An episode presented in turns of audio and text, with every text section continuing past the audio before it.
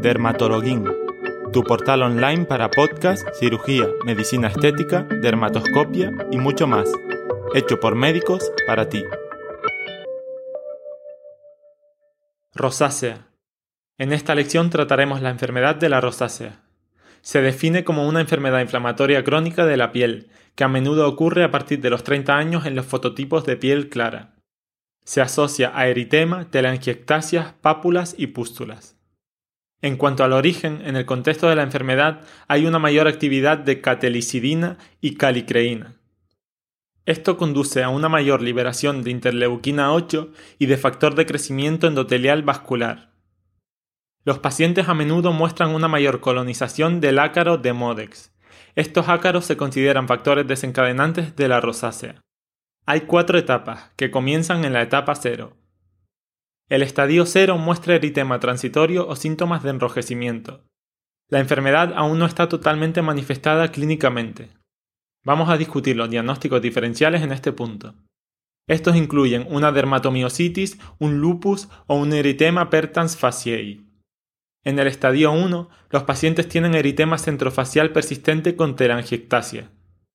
El diagnóstico diferencial es el mismo que en el estadio 0. En el estadio 2, los pacientes desarrollan pápulas y pústulas. El diagnóstico diferencial debe basarse en el acné o la dermatitis perioral.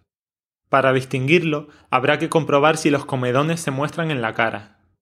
Los comedones aparecen en el acné vulgar y no están presentes en la rosácea. Otro criterio es la edad del paciente. El acné a menudo afecta a los pacientes jóvenes hasta los 20 años, mientras que los pacientes con rosácea suelen ser mayores de 30. El estadio 3 o fimatoso es más común en hombres. Cuando la rosácea progresa, pueden desarrollarse otras alteraciones como una hiperplasia de las glándulas sebáceas, característico cuando afecta, por ejemplo, a la nariz, rinofima. Como una complicación de la rosácea, en el 20% de los casos existe una afectación ocular con sequedad y enrojecimiento, lo que se conoce como rosácea oftálmica. La probabilidad de una rosácea oftálmica aumenta cuanto más tiempo sufra el paciente la enfermedad. Los factores desencadenantes de la rosácea son el alcohol, la luz, el estrés y una dieta rica en histamina. En la historia médica, los pacientes suelen comentar un empeoramiento clínico relacionado con estos factores desencadenantes. Repitamos los estadios de la rosácea. El estadio 0 muestra un eritema transitorio o una sintomatología de enrojecimiento. En el estadio 1, un eritema centrofacial persistente con telangiectasia. En el estadio 2, se desarrollan pápulas y pústulas, y en el estadio 3 se desarrolla la hiperplasia de las glándulas sebáceas, denominada FIMO. Terapéuticamente, se diferencia una terapia tópica de una sistémica. El tratamiento tópico incluye en el estadio 1 la brimonidina. Esta posee un efecto agonista sobre los receptores alfa-2 adrenérgicos, lo cual conduce a una vasoconstricción reversible de los vasos, por lo que el eritema desaparece durante unas horas.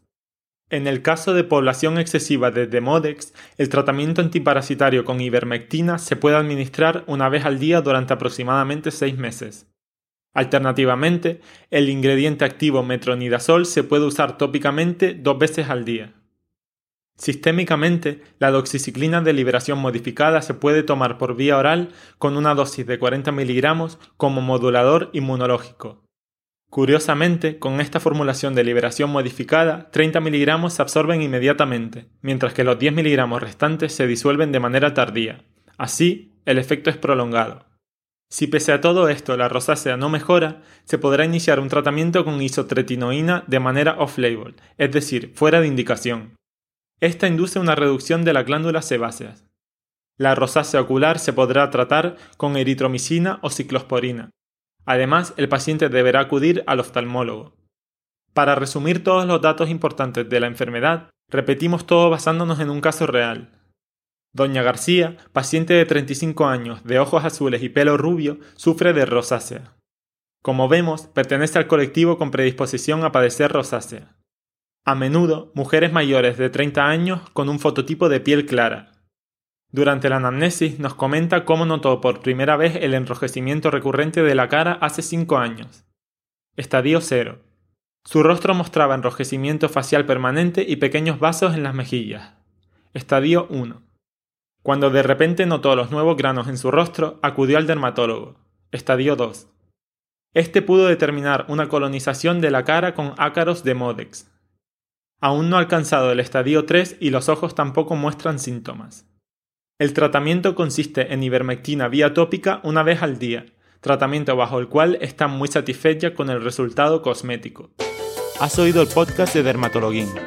Te esperamos en nuestro próximo podcast y en nuestros cursos online y presenciales. Obtendrás más información en www.derma-to-login.com.